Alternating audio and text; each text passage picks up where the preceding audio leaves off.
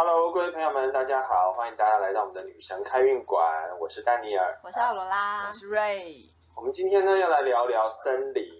我相信大家一想到魔法，很长都会想联想到在森林的深处有一个小木屋，然后里面有一个老太婆，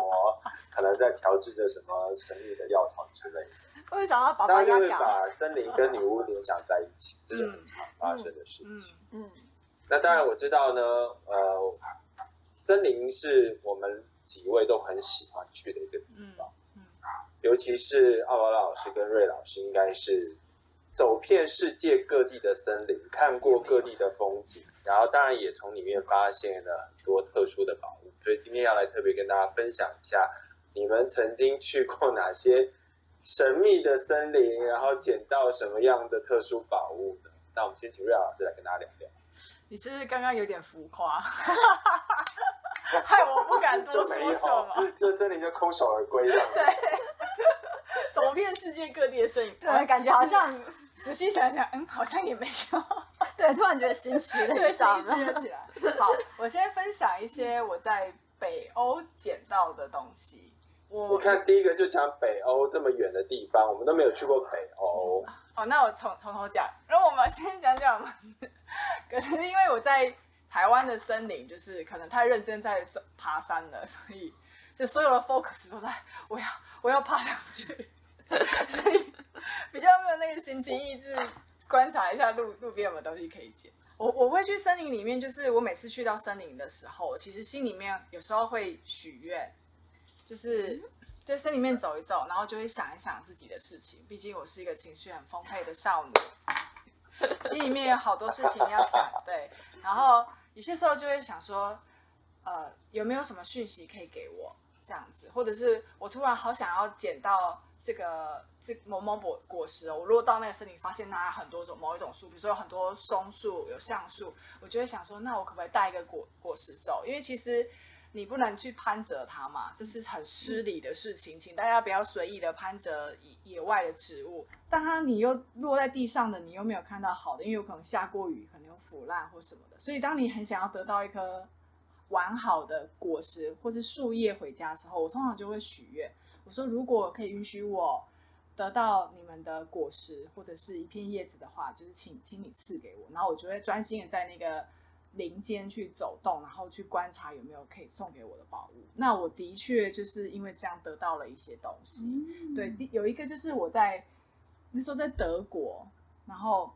那个地方到处都是橡树，嗯，然后因为我有一次去意大利的时候，捡了一些橡橡果，然后那时候就是后来想一想，觉得还是不要带回来好了，所以我就把它留在意大利，没有带回来。可是回来之后，我就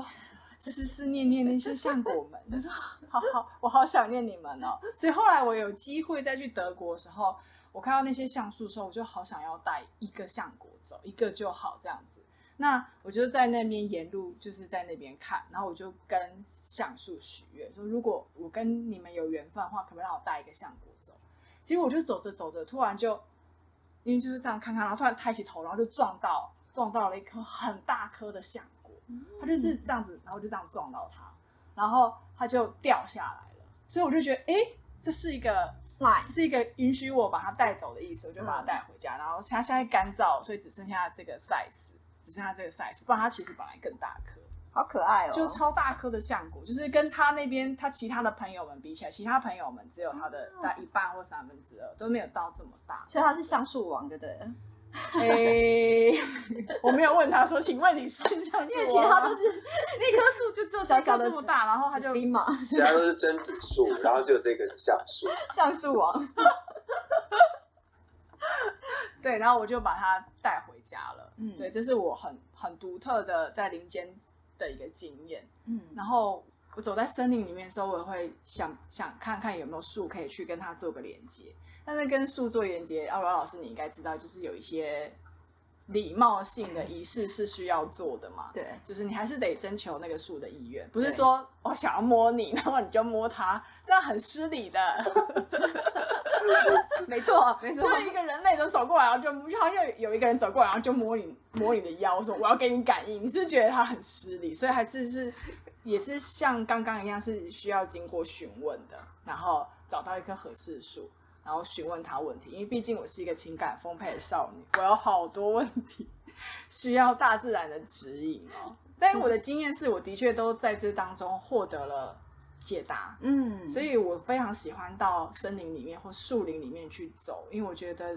有些还是很温柔的，会愿意给你一些指引跟方向的。那好啊，我这边分享一下，就是你知道橡树它对于它是女巫一直很喜欢的一种树木，对，它可以让你远离灾祸与不幸的力量。嗯可以把你的橡树果带在身上，它就是你的护身符，它也可以提升你的财运。所以，然后橡树王来了，非常具有守护力量跟就是提升财运，很棒的，很棒的一个幸运物哎。对啊，那除了这个还有其他的吗？哦，因为我非常喜欢松树，哦，对，从然后所以我对松果子情有独钟，就是看到有松树的地方，我一定第一个时间看有没有松果可以捡。我是松鼠，我是一个情感丰是松沛的松鼠，世的吧？你们吃松果吗？会会吃松果。好，然后所以呢，我喜欢吃松子啦，哦，所以还是它然后真的是松鼠转世。好，所以我我我我如果能看到松果，然后有机会带回来的话，我都会带回来。所以我有收集了一些各地的松果在在身边，那也都是有的是就是本来就是你走在路上会有那种落满地的松果，那你就可以感受一下，哎，你对这个松果是不是愉悦的？因为有些时候虽然满地松果，可是你心里面就会浮起一种哦，我不想要你们。有时候，嗯有时候你可以观察一下你自己的状态，不是说看到东西就要捡，这样也不太好啦。这样你捡不完，因为大自然的东西很多。对，对你还是要找一个跟你有连接的。对，那我有在北欧，北欧，就是瑞瑞典捡到松果，然后这个松果它其实没有在森林里，它就是在树很多的像公园的地方。哦，对，然后我就是走过去，然后发现那里满地的松果，而且我就不知道为什么，就是那两棵松树，然后就那两棵松树的周围是满地的松果，然后有一种散发着一个来捡我吧，捡我吧的讯息。早晚松鼠你要把快来！进去吧，然后把你吃掉之类的。我那时候可能比较没有戒心，没有想说是什么地精的陷阱，我就被吸引了，然后就去捡这样子。然后还有就是，因因为都都是欧洲，其实也有个原因，是因为欧洲比较干燥，对，然后也比较多这种松树、橡树那一类的东西，你比较容易遇到。台湾可能都要到高山上才有机会遇到松树，就台湾比较潮湿啦，或者是因为人比较多，所以保存的状况对比较不不好，对，因为台湾很容易就是它的下面踩扁了。踩扁或是碰到泥土就烂掉。那因为欧洲它就比较干燥，所以这个是我在芬兰的，也是那种树林大公园，他们的公园都很大，然后树林里面，然后发现有松树，然后把它捡回来。而且我在那个树林里面还有看到另外，就是另外一区是别的树，那是什么树我有点忘记，但就是它有精灵结界，啊就是你看到菌菇白菌菇，然后这样绕一圈，圈对，我就觉得哇，好特别。但就是在另外一区捡到松松果，对，所以我就是嗯很喜欢在 森林里面捡东西。不会，你活得很。古代人其实都是这样子的啊，就是而且这个很很呼应一件事情哦，什么？因为松树呢，它其实就是对于想坚守个人原则与信念的时候，哦你可以向松树来做请求。所以我觉得也很符合你的个性啊，会喜欢松树不是没有原因，会想松果不是没有原因，就相当有个人的原则及信念。是是是，就是它是你看，，就是东西还是会吸引的对，会吸引的那个能能量，对对那个能量，就是还蛮有趣的啦。那奥罗拉老师，你有捡到什么 东西？就在这这时候再到讲讲这种简捡 简有啊，就是其实我跟瑞老师也是，跟瑞老师是一样的，就是我也很喜欢到就是森林去，然后我进森林的第一件事情，我也是会跟山神做请求。我都会跟他们讲说，就是感谢，就是呃让我进来这个地方，因为天气好嘛，所以我会请他们沿路守护着我这一趟的旅途的平安。然后我就会跟三婶说，如果就是有什么样的幸运之物，或者是你可以赐予我什么的话，就让我可以看到或捡到这样。所以有时候我就会捡到一些小东西。不管我去哪里旅行，或者是台湾的森林里面，我都会做这件事情。进去一个地方，尤其是你看到树的结界的时候，你要通过那个步道的时候，我都一定会做这件事情。因为毕竟人类还是破坏大自然的一份子，你要进去他们的地盘，还是要就是尊重一下人家啦。对，所以谦卑一点。对我就会先做这件事情。那我要分享的几个东西呢，就。松果呢，我也捡过。松果是一定要剪的，松果那么可爱。像我之前就是也也会像瑞老师这样剪成这样一瓶一瓶的，然后就把它们在秋分节的时候就放在我们的祭坛上面。但是呢，因为没有保存好，台湾比较潮湿，然后过了一个冬季之后就发霉了，好哀伤啊，很哀伤，很可惜。所以后来我就发现，就是。如果你捡到这些，即使即便是已经干的一些种种子或者是果实，它们在保存上面还是需要注意一下，还是要放个防潮包之类的。对，所以我现在没有什么太多的果实可以分享给大家，但是我可以分享几个，就是我去世界各地玩的时候，在当地的捡到的东西，就是幸运草。哇，幸运草很酷哎。对。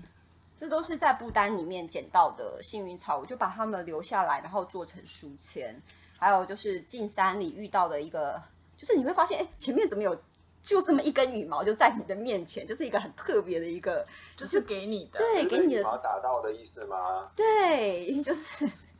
被羽毛打到，对，所以我就把它们收下来，然后就会它就会变成我的书签。然后像这个比较小的。幸运草，它就会在我的放在我的皮包里面，所以我都会随时带着它。那有个东西比较特别的，我今天想要特别分享一下，就是这个是我去日本 某个山，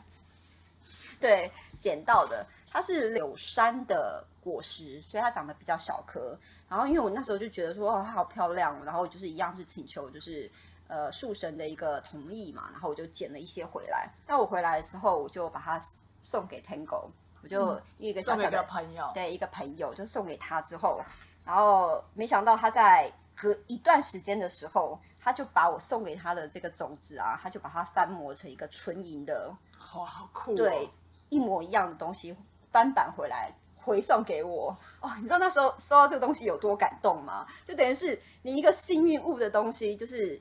呃很特别去的一个地方，然后如此幸运的东西，它被一个。永久的保存，对，因为毕竟像这种松树的话，保存还是不容易，对，不容易。可是它做成一个翻模，然后一模一样的纯银的一个饰品的时候，那个感觉是不一样的。所以我那时候真的超感动，我觉得可以跟大家分享一下。所以，呃，如果你们有，当然国外不要了，尽量不要做，尽量不要拿做这对这件事情。可是如果你在台湾，在你当地居住的环境，不管你是去山林，不管你是去公园，甚至你在你的家里附近，你就可以随时的时候用心的时候注意一下环境，对，搞不好你会发现一些很特别的东西。因为像我就在我们家那边发现那个猫头鹰的羽毛，嗯，那我就舍不得把它做成书签，它就一直在我的祭坛上面。就是其实呃，我们生活在这个大地上，其实。常常都会发现一些很小礼物，对小礼物，只要你就是用心一点，不要一直走路都在划手机，对，跟跟大自然沟通一下，他还是很愿意回馈礼物给你的。我觉得他们很慷慨，对，没错。那丹尼尔老师呢？你有什么特别的奇遇吗？嗯，我记得我。其实我对深山的经验不是那么多，但是我记得我曾经有一次，因为公司办活动，然后我们去了云南大理，然后这个是在一个纬度比较高的地方，那这里有所谓的那个很有名的苍山跟洱海，也就是说在云南大理这个地方呢，同时有很漂亮的高山，其实算吧，一个很大的，大它叫洱海。然后同时也有往上走一点呢，就会到一个所谓的苍山，就是非常多杉树，非常多呃，这个树的那个呃林相非常的单一，就是你看起来就是觉得哇，这个好像其实说说真有点像国外的那种山林的那种感觉，那种感觉跟台湾的那种植被是不太一样。台湾植被就是很多种植物，然后还有藤蔓什么都有，然后有时候进去就觉得虫好像很多。可是呢，苍山由于它的海拔比较高，然后温度也比较舒服，就是有点微凉的感觉，所以那个时候我刚好利用了一个就是公司。比如说我们办完活动，就有一个小小的空档，大家在等着飞机要准备回北京之前，我们就去那边走一走。然后去看了洱海之后，我们就去往往山上走。然后我就是在山上花了几十分钟的时间，就是选择坐在树下面，然后去感受那个树的能量，感受那整个山的能量。然后那那个当下的感受，你只会觉得，哇，好。你真的只有在这个环境中，才能够感受得到这样很舒服的频率跟震动。那我不能说它是有很明确的什么讯息或者什么要告诉你，可是你确实会被当下的那种大自然的能量啊，你会进入那个状态中，进入那个能量的场域中，然后你会把自己好像平常的想很多事情都先抛掉。然后等于就是我那那个短暂的休息或短暂的静心的过程中，在当下，我会觉得哇，这里人就生活在这里真的好幸福。就是你能够在一个没有感觉什么蚊虫的地方，然后尤其是森林里面，它其实也比较接近步道了。可是你在不被打扰的情况下，他们去感受能量，我觉得这个就是对于我们都市人来说，这是一个很珍贵的经验。对，真的真的。对，但是我确实比较少那种，比如说我去山上，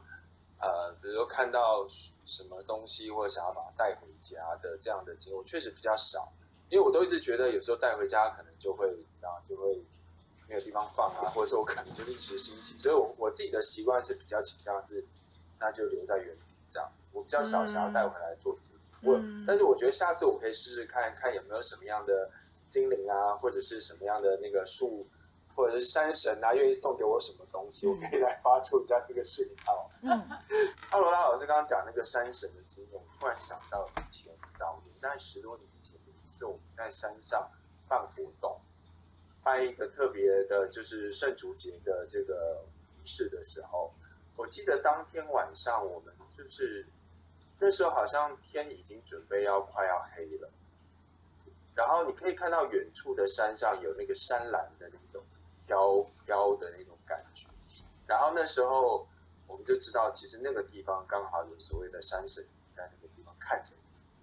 然后你我们那时候就是眼睛往那个地方望去的时候，你会莫名有一种想要流泪的感觉，那个很特别。就是我想那个对瑞老师来讲，这可能就很情绪丰沛，情绪丰沛少女，看到任何状况都可以弄。眼眶红这样，可是对我来讲，我不是这种人。对，所以那个时候当下的那种眼眶湿，我也会觉得，我怎么回事？我是不是瑞老师上身了这样子？可是你内心确实会有一种，哎，好像好像被被 touch 到的感觉，那种感觉很就是一个很温暖的感觉。当你带着一个敬意，带着一种敞开，然后去感受山里面。其实里面会有很多的智慧或者是存在，他们愿意去跟我们交流、跟我们互动，但前提是你必须要带着敬意。对，没错，没错。就像是瑞老师跟欧老师他们做了很好的示范，就是他们不是带着那种我今天来就是要带走什么东西，快把你们宝物交出来吧。那只有死路一条，鬼打墙有吗？就一颗石头就砸过来了。对啊，所以其实我觉得，呃，在呃这个秋天呢，尤其接下来马上要到了秋分了，这个时间，啊，是一个也是我们八大节日中一个很重要的日子。在这一天呢，呃，阿罗老师有没有建议大家，秋分节这一天可以做什么活动来庆祝这个日子？好，其实秋分这一天呢，其实蛮建议，就是大家可以到户外、到大自然去走一走，然后在尤其是你们家旁边的，不管是公园啊，或者是森林里面都好，可以去捡一捡，像是能不能找到松果啊，或者是一些什么样的果实，或者是漂亮的一些呃叶子之类的。就是古代的时候，他们就会在旁边的森林里面收集这些东西，然后就会嗯回来，会摆在自己的祭坛，为自己的秋分祭坛做一个装饰。对，那也可以，就是今天的话，就可以走到大自然去感受一下大自然，在这一天日与夜同样平衡的一个时间点，去感受一下大地的能量，是蛮好的。对，反正就是就像我们去森林走走，你也可以去有树的地方走一走，然后再走的时候顺便观察一下现在自然环境怎么了。对啊看有没有如果有东西刚好是你看到，然后你也很想要带回家，就把它捡回家。嗯，没有的话就算了。对啊，没有的话就去感受一下大自然，对因为毕竟在这一天秋分来说，跟春分是一样嘛，所以它也是一个平衡的日子。疗愈的日子，因为接下来准备入冬了，对对，所以又是一个，尤其在十月份，我们要进准备进入森庆节了，它就是一个要进入一个新的一个状态，一个改变、一个重整的一个时期了。收尾的一个呃时收尾的时期，所以还蛮建议大家可以去户外走一走，吸收一下大地的能量精华。嗯，而且我觉得在这一天去森林里面捡一些，比如说叶子啊，或者是松果来装饰家里面，嗯，我觉得这个是因为我我之前的专业是做陈列跟呃装饰的，哦那我会觉得其实我们如果一直在用一些没有办法回收的资源在做这个室内装饰的时候，其实我们是不断的给地球制造垃圾。那我觉得，如果我们可以用一些自然元素或者自然的一些材质来做，那这些东西它可能这个季节过了，你再把它放回土泥土里面，它又可以被呃消化掉，嗯，然后它可以成为养分，再次滋养这个大地。那我觉得这些东西拿来装饰家里面，其实是非常好的东西。像我自己现在在每一个节日的时候，我都会尽量的用一些自然的材料去做嗯就像刚刚两位讲松果的时候，我突然想到，我家有一堆松，你看 你们就只有一两个，我是 一箱松果呢。哇哦，哦，一箱为？何？对啊，但是我为何？必须说，由于这个松果并不是那个我跟大自然要来的礼物，所以他确实没有办法像你这个拿到那个松果，能够感受到其中的能量，或者是那个很珍贵的感觉。我的松果就是一个，你知道吗？就是一个淘宝上下单之后就送来一箱的东西，它确实少了那么一点灵气。可是呢，我我自己的经验还是在于，就是说，只要这个东西能够循环利用，那我觉得它就是一个我们现在在家里面布置一个很好的。那像我现在的这一箱松果呢，我从去年的冬至节一直到现在，就是我会把它装饰完之后，会把东西收下来，然后等到明年的时候还可以再用。那我会一直用到它有一天不能再用为止。嗯那我觉得它就是可以再回归到大地上，但至少这个东西不是一个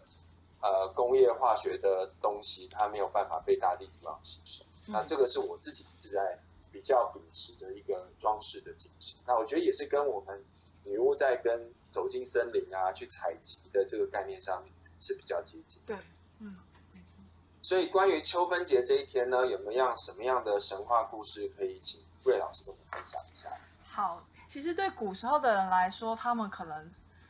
比较历法还没有那么健全的时候，其实是感受太阳的状态嘛，所以对他们来说，春分跟秋分是最有感觉的，也就是春天来了，跟就是要进入冬天了，所以春秋两季是最有感的。那有一个希腊的神话故事，就是 代表丰盛的女神，就是克瑞斯。然后她的希腊名就是可能是戴美特或迪米特，嗯然后克瑞斯是她的罗马神话里面的名字。总之就是我们以克瑞斯来称呼她好了，就是 总之要固定一个说法，不然太多名字我而且大家翻译都不一样，就是大家在讲神话故事的时候痛苦的都是名字啊。好，那克瑞斯她就是有一个很美丽的女儿，然后名字叫做波塞芬尼。对，是她很就是掌上明珠，就是很疼惜的女儿这样。然后她都很美丽啊，每天都跟其他的宁芙在外面玩。然后呢，冥王黑帝斯就是就看上她了，就觉得她很美，想娶她，就去跑去跟他爸爸讲。然后他爸爸就是宙斯，宙斯这个人也没在管啊，他就随便就答应人家了。就也没有去问妈妈说可不可以把咱的女儿嫁嫁给黑帝斯，就跟很豪迈说哦没问题，好啊，对。可是黑帝斯要想办法把这个波塞芬尼就是抓到手嘛，所以他用的方法就是有很多说法，但总而言之就是地上长出了很美丽的花，不论是一枝还是是一大丛，反正就是长出了很美丽的花，然后。吸引了他，吸引了他，而且只吸引他，就是那个花存在在那里，其他的冥府都没感觉，就他觉得怎么特别的美丽，他特别的想靠过去看，所以他靠过去，那瞬就大地就裂开，他就被抓进冥府了。对，那希腊的冥府冥冥界不是不是我们一一般认为什么地狱之类，它就只是一个黑暗的地方，但也不开心嘛，因为它本来是一个花的少女，每天都在阳光明媚的地方，她就被抓走。她被抓走之后呢，妈妈就找不到这克瑞斯，他就找不到女儿啦。他的宝贝女儿怎么不见了呢？他就非常的消失，对，他就非常的哀愁。他很哀愁，他就不工作，他就躲在他的那个神庙里面很哀愁。那他不工作，那大地就荒芜了，因为她是丰收女神嘛，就是农产、农业、农产女神。然后她不出来。作物都没办法生长啊，就大地荒芜一片。那这样也这样也不是办法，宙斯就只好出面，他就派荷米斯去传递讯息，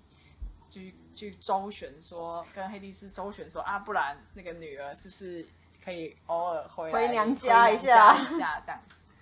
他荷米斯去传递这讯息，可是黑帝斯就很想要把他留着，因为黑帝斯真的很喜欢他，所以黑帝斯就耍了一个计谋，就是他就是其实你只要吃了冥府的食物。你就离不开冥府，你就一定得回到冥府。可是单纯的波塞芬尼他不知道这件事情，所以他在临走前，就是黑帝斯就给他吃石榴，说：“哎，这石榴很好吃，很美味。啊，那石榴看起来红红的，看起来的确很像水晶一样很美丽，看起来的确很好吃。”他就波塞芬尼就吃了石榴。那回到回到他妈妈身边的时候，克瑞斯就很开心啊，看到宝贝女儿回来了，就然后发现女儿吃了冥冥府的食物了，哇！他心里面就有底，知道他不可能把女儿永远留在身边的。对，那这个故事在到这边之后，就会出现很多版本。就是他究竟回去冥府多长呢？因为我们有看到半年的版本嘛，也有看到三个月跟四个月版本，说什么吃了四颗石榴籽啊、三颗石榴籽啊之类的。但主要是因为古希腊的人，他的历法是逐渐在演变的。因为在最早期的人没有历法概念的时候，他只有对春分跟秋分特别有概念嘛。因为春春分就春天来了，可以开始做种植东西，然后一直到秋分秋收了，然后就要过冬了嘛。嗯，所以。这个时候的话，他就会是吃六颗石榴籽，因为他得下去半年六个月这样子。那到后期出现了就是何赖山女神，就是季节三女神，那他们就是掌管春秋夏的，他就会吃，他就是吃四颗石榴籽啦，因为他待待在冥府四个月，反正就是没有作物的时候，就是他待在冥府的时候，那就是冬天的时候嘛。然后，嗯所以到后期更靠近我们现代有四季的概念的时候，那他就是吃。三颗石榴籽。总而言之，他吃几颗不重要，重要的是他回去的那个时候，就是克瑞斯不工作，的时候，因为他太哀伤了，就妈妈太悲伤，妈妈太悲伤，他的女儿就是不在他身边，他不开心不起来，所以大地就荒，大地就荒芜了。对，大概会是这个样子。那我觉得波塞芬尼也蛮幸福的，随着时间的演变，他在地府的时间越来越短。对对对对对，从越来越短，他待的时间越来越对。从半年到演变到三个月，这也差蛮多的。对，蛮多，差蛮多的。对。好，我们听完这个罗马神话中关于冬天的传说呢，那我们接下来来聊聊秋分节这一天，其实也代表着这个白天跟黑夜的时间是一个均等均长的时间。从这天之后就会开始变化。简单来讲，就是夜晚的时间会越来越长，越来越长。